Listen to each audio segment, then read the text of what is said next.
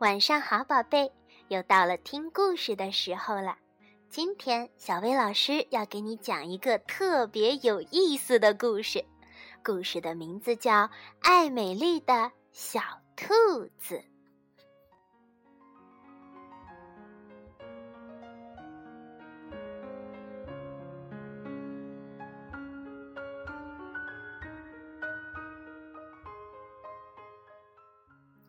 从前有一个小姑娘，名叫艾美丽。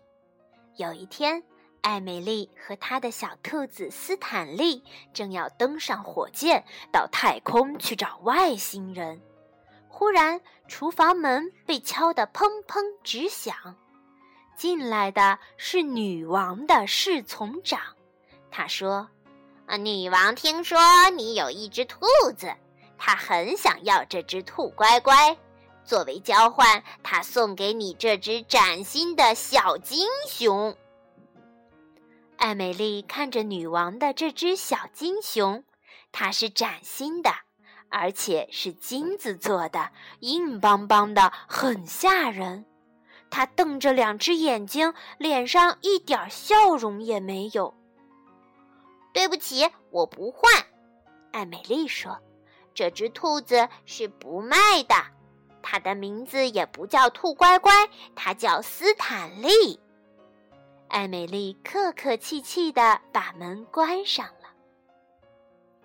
过了大约一个小时，艾美丽和斯坦利正骑着摩托车要穿过撒哈拉大沙漠，忽然花园的门又被敲得砰砰直响。进来的是一个陆军司令。陆军司令敬了个礼，说：“最高贵的女王殿下格洛丽亚娜三世向艾美丽小姐致意。她还是想要那只兔乖乖，作为交换，她送给你她的那只崭新的小金熊，再加上十个会说‘妈妈妈妈’的洋娃娃。”艾美丽说。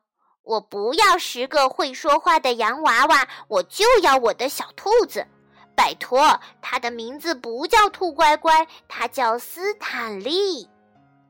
艾美丽让陆军司令赶快离开这里，这一回他就不那么客气了。过了几天，艾美丽和斯坦利正在海底珊瑚礁那里潜水。忽然，花园门又被敲得砰砰直响。这次来的是海军元帅。海军元帅敬了个礼，说：“最光荣的女王陛下格洛丽亚娜三世向艾美丽小姐致意。她希望你马上交出那只兔子。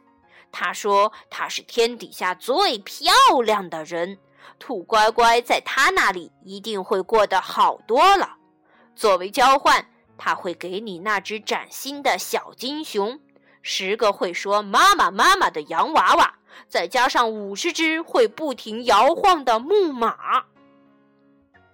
我不管他是谁，艾米丽说：“这是我的小兔子，而且它不叫兔乖乖，它叫斯坦利。”说完，他生气地把海军元帅打发走了。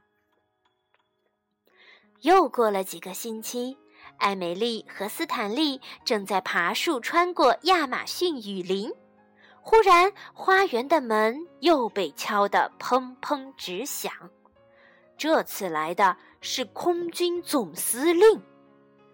空军总司令敬了个礼，说：“最强大的女王陛下格洛丽亚娜三世向艾美丽小姐致敬。”他说。他马上就要兔乖乖，要不然有什么后果，他可不负任何责任。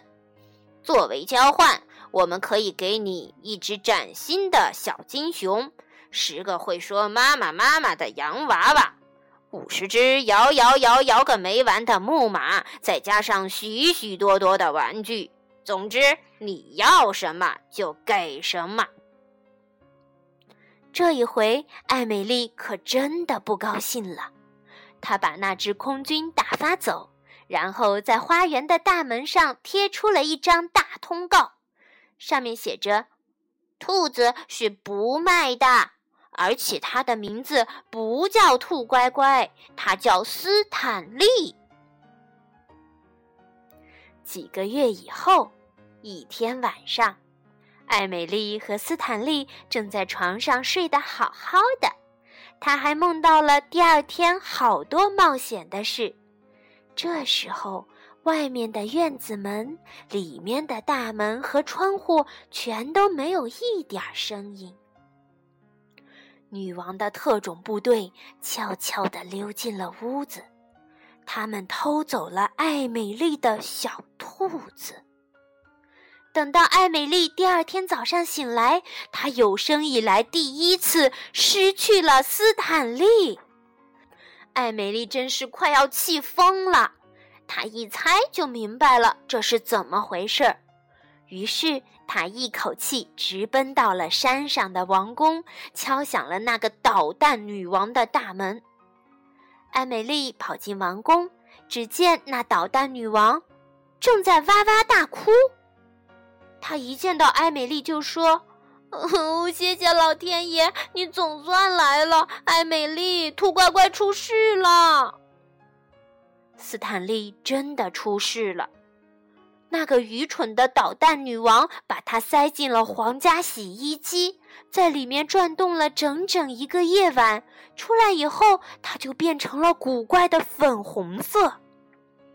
皇家裁缝又给他全身塞进了一大堆棉花和海绵，塞得鼓鼓的，弄得他动也没法动。更糟糕的是，他的嘴被缝了起来。斯坦利再也不能笑了，斯坦利好惨啊！哦，艾美丽小姐，艾美丽小姐，你有什么办法吗？愚蠢的捣蛋女王着急地问。当然有，艾美丽说：“我要把斯坦利带回家。”那愚蠢的女王哭得更厉害了。我有世界上所有的玩具，可是没有一样比得上斯坦利那么好玩儿。艾美丽真替这个愚蠢的女王难过，于是她走到皇家玩具橱柜那里，把那只崭新的小金熊拿下来，放到了女王的膝盖上。艾美丽对女王悄悄地说：“你留着这只可怕的崭新小金熊吧。”白天跟它一起玩，夜里跟它一起睡，把它抱紧了，它一定有许多冒险故事跟你讲。这样下去，有一天你醒来，也许真的就有一个属于你自己的玩具了。说完，艾美丽和斯坦利一起回家了。有好长好长的一段日子，艾美丽和斯坦利都没有听到过那个愚蠢的捣蛋女王的消息。可是有一天，都两年以后了，正当艾美丽和斯坦利在银河最外围的地方探险的时候，忽然厨房门又被敲得砰砰直响，是一位邮递员，他给艾美丽送来了一封信。信上有一张照片，照片里捣蛋女王抱着她的小金熊，笑得很开心。还有一句话写着：“女王格洛丽亚娜三世对艾美丽说，谢谢。”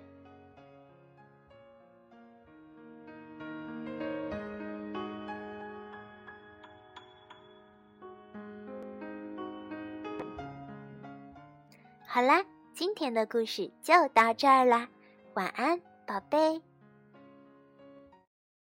谢。